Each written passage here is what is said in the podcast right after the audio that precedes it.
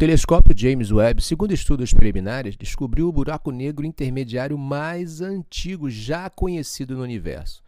Digo estudos preliminares pelo fato de que, embora o artigo com os resultados do estudo tenha sido publicado no repositório online, ainda não concluiu o processo de revisão de pares, uma das etapas de produção científica.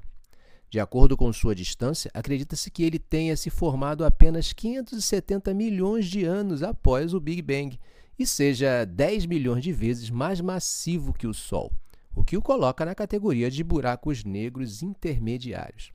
A equipe liderada pela Rebecca Larson, da Universidade do Texas, encontrou o buraco negro apontando as lentes do James Webb para uma galáxia previamente observada pelo telescópio Hubble. Embora o Hubble não tenha sido capaz de identificar o que estava dentro da galáxia, o James Webb usou suas câmeras e espectroscópios para identificar os diferentes componentes da luz emitida pela galáxia. A equipe de pesquisa observou que um dos picos de luz emitidos pela galáxia tinha uma assinatura distinta que ainda não havia sido identificada e descobriu que a luz era proveniente do buraco negro no centro da galáxia.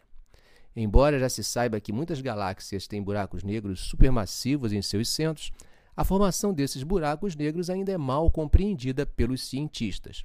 Acredita-se que os buracos negros supermassivos possam ter se formado a partir da fusão de buracos negros menores, que foram formados pelo colapso das primeiras estrelas.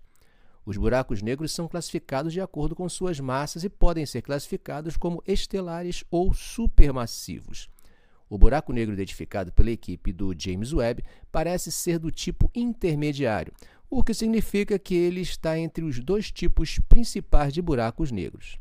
Até o momento, este é o único exemplo de um buraco negro de massa intermediária conhecido em uma fase tão precoce do universo.